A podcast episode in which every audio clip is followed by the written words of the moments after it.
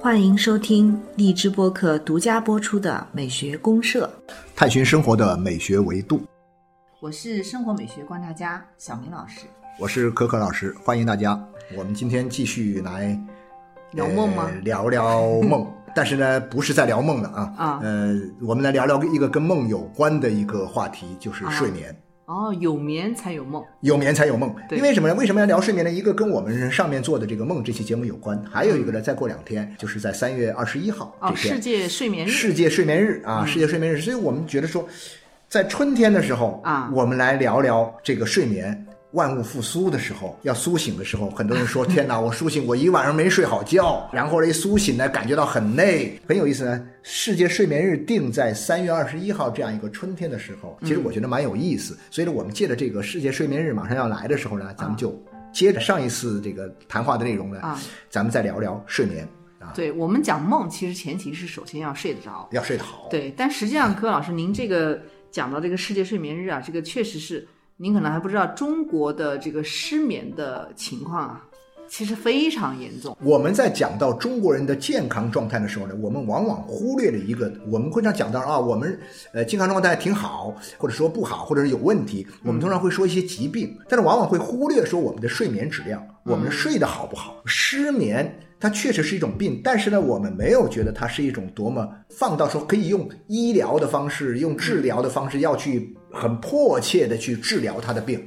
是因为除非你到那么严重，因为他睡他这个失眠的问题其实也分分程度的。对，对，它有一种呢是可能是你真的是呃完全整夜都不能睡觉，但实际上睡眠我看到一个定性，它好像是你半小时之内睡不着，你可能就有一些轻微的啊失失眠眠失眠的情况了。所以对它这个是一个分程度的。中国大概有百分之三十八左右的人是有相关的失眠，问题。这个数字这个比例太高了。是啊，我因为刚好你讲世界睡眠日嘛，我前两天刚好看到一个查了一下哈。这个报道，对对对对，但是与此同时，另外一个数据，我也是前几天看到一个数据，跟我们中国人的这种失眠的这个百分之三十八的这个比例相对应的有关的一个数据是什么呢？啊是说中国人的这个劳动率。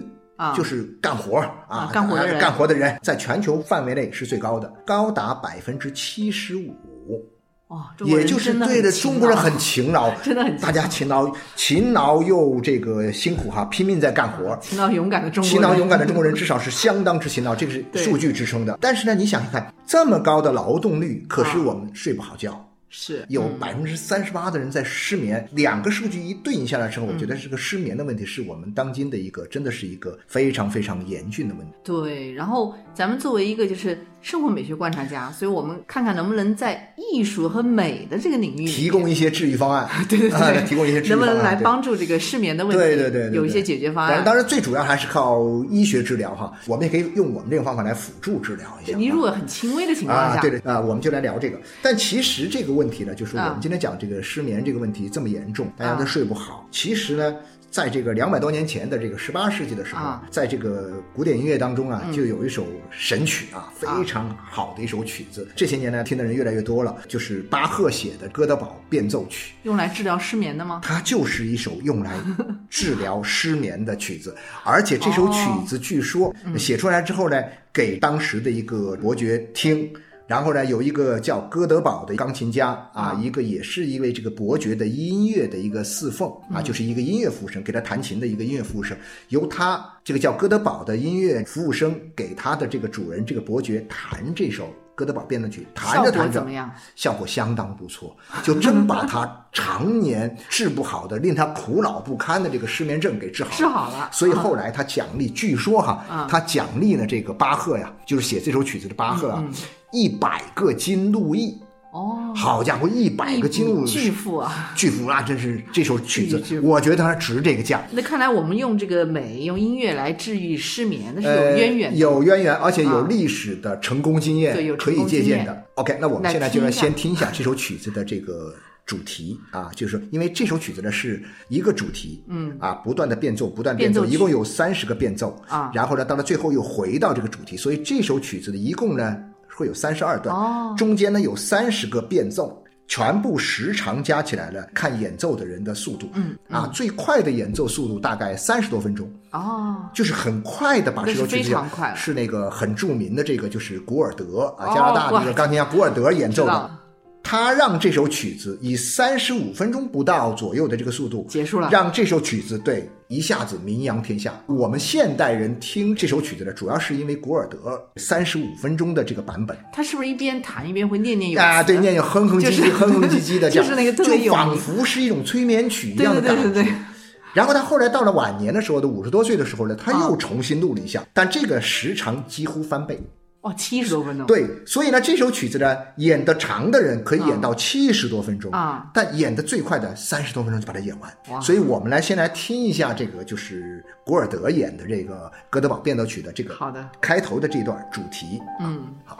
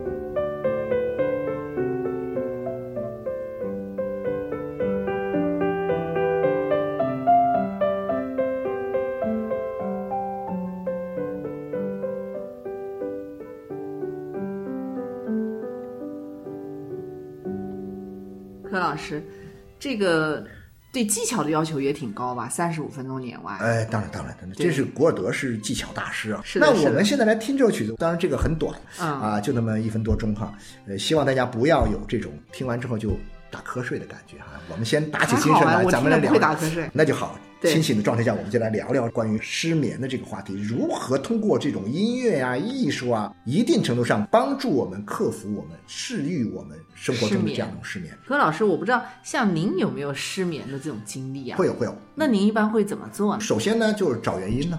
我们一般失眠肯定是事出有因。我觉得我失眠的原因在于什么呢？就是说可能这一天白天里面的很多事儿没做完，哦，或者说我到了没有做到像我们古人说的那样，就是今日事今日毕毕。啊，没有做完的话呢，其实也不是我自己的责任。很多时候是什么呢？是这事儿有的时候他就一天做不完。对，古人的事儿很简单嘛，我认为古代那个时候的事儿没有我们今天事儿复杂，我们今天事儿复杂多了。所以呢，我们今天人做事儿呢，你要想真的说把一件事儿做完一天，我觉得有点难。但问题在于说，我们还是可以找出一个节点，我们说，哎呀，阶段性的去做完一件事情，还是可以做到的。有的时候呢，由于你用力过猛也好啊，或者说用于你没有找到一种很好的方法，这个事儿做的不利索，你总是很多牵挂，然后有很多的东西会让你有这种感觉，就是于是呢，你就会虽然已经睡下了，但是你总放不下这件事其实，是有焦虑是吗？其实就是焦虑，我觉得就是焦虑。哦所以这个可能也是属于一种精神状态上的原因。对对对，然后有没有可能是环境呢？呃，也有啊，比如外部环境里面，广州还算好。啊广州是什么呢？就是它常年那个温度差不多，嗯嗯啊。但是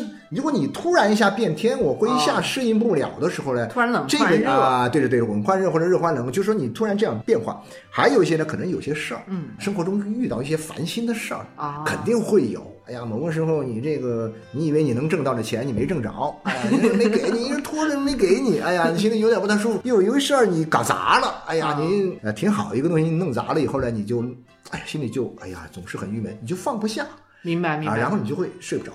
是这个好像都还是大家比较普遍，就是常会碰到的问题。啊，对对对，其实是两个方面，对吧？嗯一个可能是归为外部的这些东西，嗯什么环境啦，或者甚至于像我原来因为小时候家里面就是生活安排很精细，其实我觉得这个是不太好的一个方面，所以导致后面就是我睡觉是很挑剔很多东西。哦，对，就比如说像我很长段时间，你知道吗？我在火车上没办法睡觉，火车上没法睡觉，卧铺啊，哪怕再好的卧铺都睡不着你出，差到外面住酒店怎么样？都是睡不好，啊很长一段时间。就是说有时候会枕头不行枕头呀，有时候那个床垫不行啊，或者气味有或者是声音啊、因为火车上典型就是有气味、声音这些问题。对对对哎呀，反正你就怎么也搞就说。你对这个你平时卧室的这种睡眠环境有一种高度的依赖 对，啊就这个其实是跟家庭的那种培养有点关系。啊，就家庭里面，比如说他很多东西他搞得太精细，这都属于外部的。对对对，但是可能就是说内部原因呢，也许是我们现代人更容易失眠的原因。嗯对对，因为外部可以想办法去调节嘛。对，整体上我会感觉到今天的人呢，嗯，就更加亢奋一点。这是一个时代，就我们讲到，就说可能哈，我理解，嗯。在相对比较单纯、比较简单的这样一种生活环境当中，这种社会状况当中，人们如果说你还会失眠的话，我认为可能更多的是一种个体的嗯。生理上出现的某些不适所导致的一种紊乱状态，嗯，对吧？是的，但是呢，我们今天有百分之三十八的人嗯，患有这种不同程度的失眠症，那就说明什么呢？说明我们这个病已经是社会病了。是的。我其实想起我刚来广州的时候，那时候还是将近差不多二十年前了。嗯嗯嗯，然后当时你知道吗？晚上十二点钟，我在我们学校就是大学的那个宿舍啊，嗯嗯嗯，看出去对面那栋楼，嗯基本上百分之九十的灯全是亮着。全是亮的，是。我当时就觉得那种，就整个这个城市啊，我当时是从南京过来，南京也是大都会啊，也是 啊。还是有区别，有区别至少在二十年前，我觉得南京不会熬那么晚我会有一种感觉，以前我是在南昌啊。我们南昌呢，你至少别的不说哈，我在冬天的时候，一般到了十来点钟、十一二点，那就已经很晚对，晚，大家都关灯了。对，就睡了。冬天哈，因为外面确实很冷啊，然后呢，我就就想早早躲到被子里面去，就赶紧睡。所以呢，那个时候呢，就觉得睡得很舒服，哇，真的是想睡。你也会觉得说，大家都在睡了，对它有个外部环境嗯外部环境的你的这种感知嘛哈。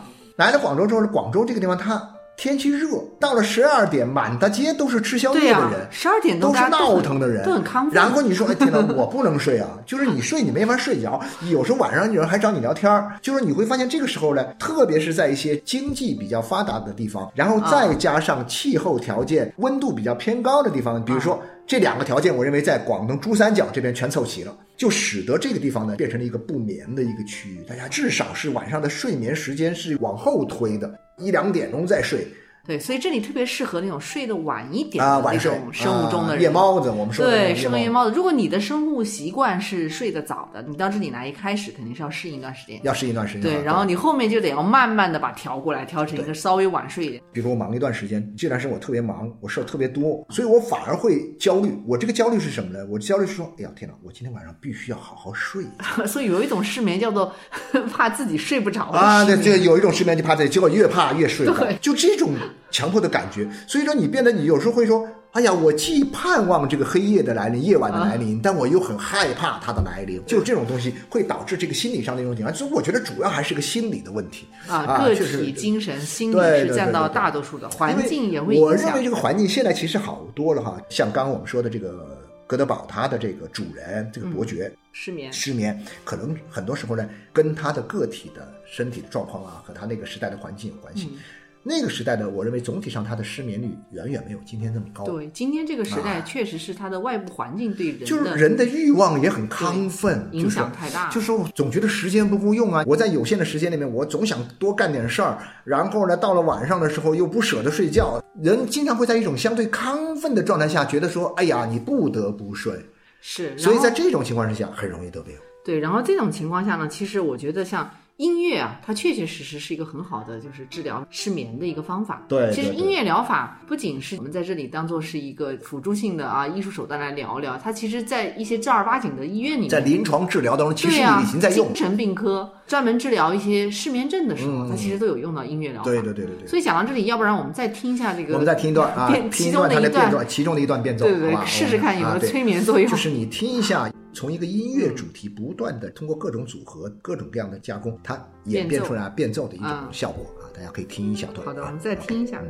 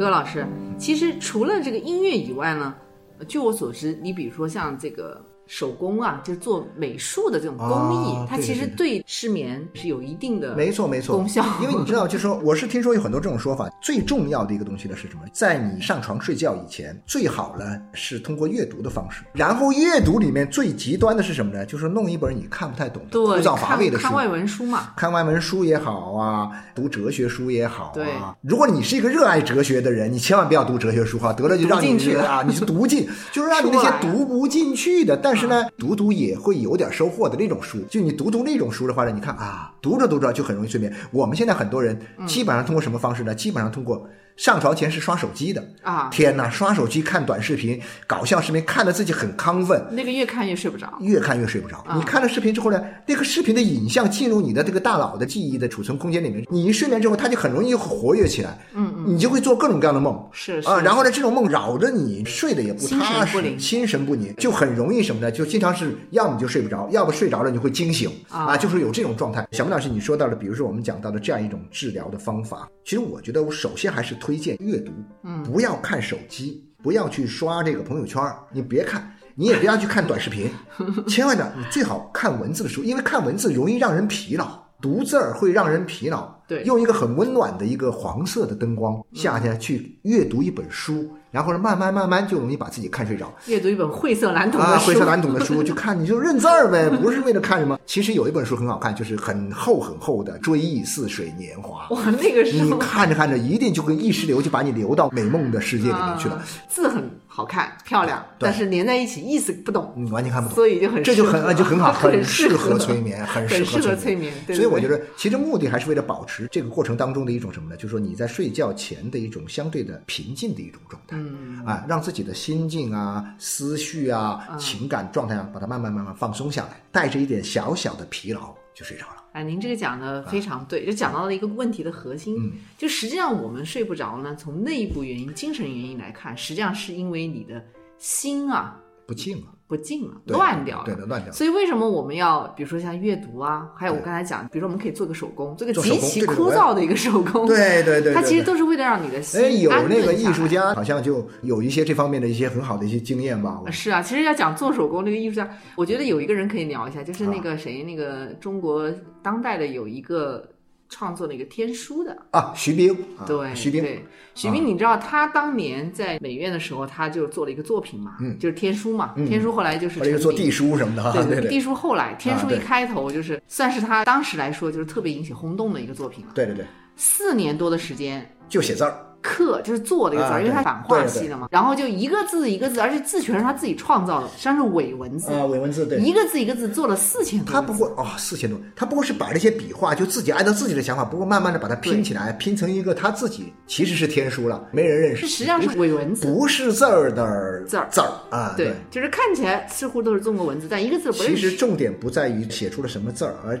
重点在于他在写，对用一笔一画这么刻板的方式，这么枯燥无味的方式，嗯重复的、安静的在做这件事情。对我其实觉得想想，觉得这个人挺厉害，因为他当时所身处的那个年代应该是九十年代前后吧。哇，那就是一个我们国家开始变得到处闹哄哄，就是全民亢奋的时代，挣钱嘛。因为很清贫，他虽然也在大学，但是非常清贫。那种环境，当时其实周围的人都在各种挣钱，对对对，想办法。但是然后他能够说几年我就这么安安静静的一个字一笔一画，而且做的全是伪文字，我做出来干什么也不知道。对不知道。对最后成了他的一个伟大的作品。对这个作品还是非常有意义。对，那你想，中国古代一直都是这样的啊，绣花啊，啊做手啊，对啊，做我就会想起荷马史诗里面那个奥德赛的妻子帕涅罗帕啊啊就在那儿绣这个寿衣，绣完之后又拆掉，当然很多人向他求婚呢，啊他想拒绝他们又没法拒绝，他只是说等我绣好了这件衣服他。就永远绣不好。啊，我绣好了衣服，我就答应嫁给你们当中的某一个人。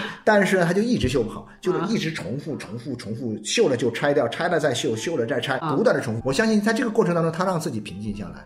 很多这种事例啊，对你包括写毛笔字啊，对对对，练字儿像，对中国的那种传统的让人亲近的，就是练字儿，是一个很好的办法。对对对对，就在那种极其枯燥的情况下，你把一个东西写几万遍，心就静下来。没错。然后呢，你看看哈，刚刚我们聊到了阅读啊，啊读书，读纸质书，再聊什么呢？再聊到了手艺啊，做一些手艺活儿，嗯对对啊，练毛笔字儿啊，或者说是这个绣花儿啊，啊没事儿就啊做点这个啊手工活儿 对啊，很简单，但是呢。可以无限的做下去的。那么还有什么呢？其实还有另外一种方式，我觉得挺有意思，可以啊通过运动的方式，啊运动确实是可以。是一种，就是你把自己整疲劳了嘛。对，啊运动确实可以，很多人都有心得体会，就是运动确实是能够帮助这个你运动完了之后，然后人疲劳了，你想胡思乱想也想不动了，对啊，然后再洗个澡啊，舒舒服服的就瘫在床上，马上就睡着，是的，是的是。运动，因为它让你身体疲惫了，这个时候呢，你的精神就会迁就身体，对对对对对对，你不迁就也没办法，你 就没有那么那个。没错其。实像我们刚才说做手工也好啊，或者音乐也好，它其实这个时候呢是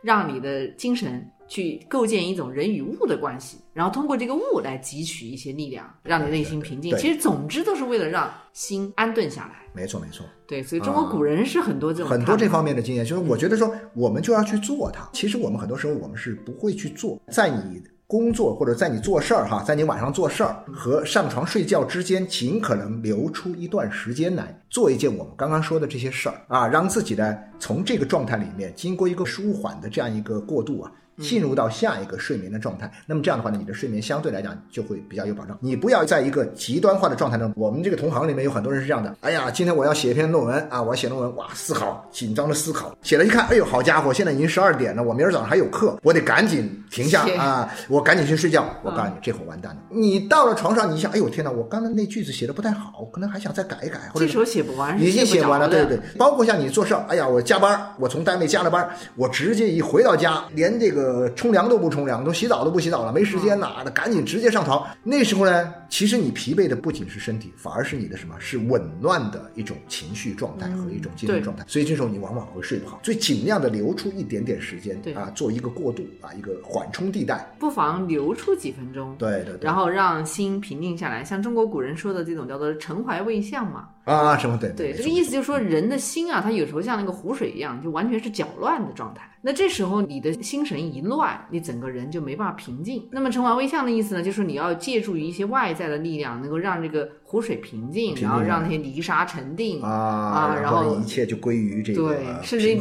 你能看到你自己内心里面的真实的啊这种感觉太好了啊。你像什么打太极拳，据说也有这样的作用对。，但是我觉得说，除了我们刚刚说这些方法之外呢，嗯也适当的在一定程度上呢，去改变一下、改善一下自己的睡眠环境啊，对外部环境啊，外部环境。就是当然这个环境不是太大的外部环境，就是是你们家室内的这个环境。这个室内环境呢，尽量的带有让它密闭性好一点，让你呢心里会有一种安全的感觉。我经常就想起什么呢？想起那个西方有些很时髦的建筑师哈，啊像以前那个就是那个什么呃，这个密斯啊，密斯安德罗啊，这个密斯，对他喜欢做这个玻璃房子，玻璃房子，然后后面包括他还有很多的这个跟他一伙的，还有什么这个啊，菲利普约翰逊，他们在美国做了很多这种类似的住宅，然后这住宅是。全玻璃做的，然后他还不允许业主呢去挂窗帘，窗帘，然后呢，你心想，天哪，在这种四周通透的，虽然这个也是在森林里面哈在一个在自然环境啊，里在一个自然环境里面。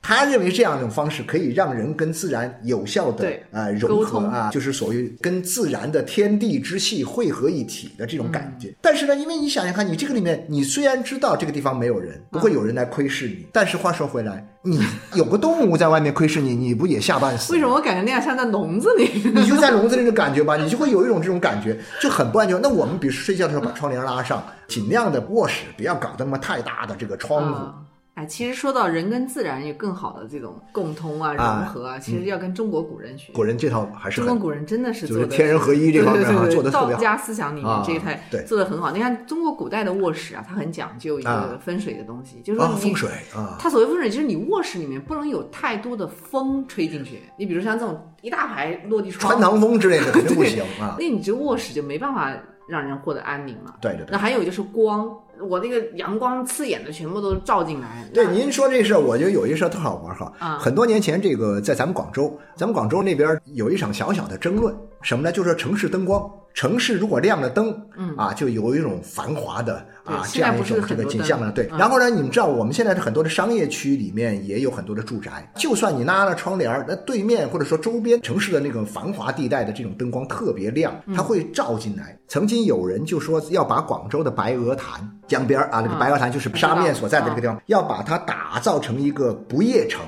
哇，啊，不夜城就是有多少个巨大的啊。LED 大幕，啊不停的播放各种东西哈，然后呢啊。那种光线光影迷离呀，然后呢啊就是各种光啊，在夜晚就是给人一种感觉，就我们今天会认为城市生活的繁荣呢，可能呢要有很多的光来装点。广州以前有一个主持人，后来去做一些这个写作，他写了一篇文章说，我们广州人呢比较传统，我们希望呢晚上呢啊，就暗一点。有本事您就把这个白天天空湛蓝，空气透明，哦然后呢晚上呢就黑一点。我们呢在黑乎乎的夜晚睡觉，不要到处亮着霓虹灯、哦亮着 LED 灯，让我们睡不好。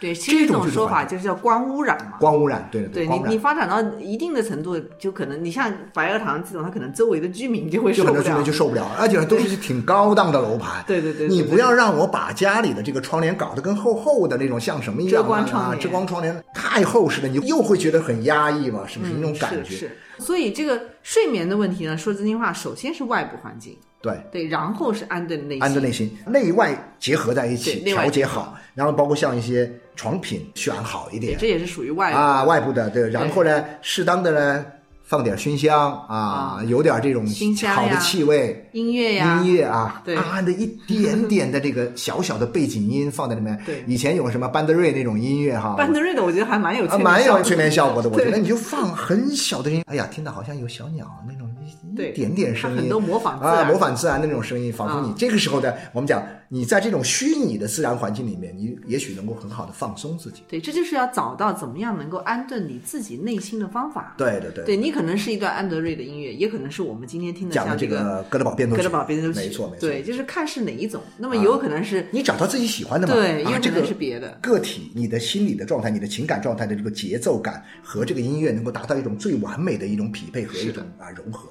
那你就会很舒适。所以怎么着，我们今天也聊差不多了哈，对时间到了啊，啊对，那就这样吧 哈，咱们最后再再听回到这个主题上，三十二段的这个哥德堡变奏曲呢啊，从第一段的主题开始，经过三十段的变奏之后，又回到了这个主题上。哦，啊，然后这个时候呢，就它是一个有始有终的一个美妙的循环。好的啊，所以我们今天呢就用这个对有始有终，我们再听一下这个最后的这一段啊，这个主题曲来结束我们今天的谈话。我们今天愉快的谈话。啊，对对对，然后呢，也祝大家有一个啊好好梦啊，啊好梦、好眠、好的睡眠啊，先有好眠，然后好梦。然后再做好梦。OK，好，好，嗯谢谢大家。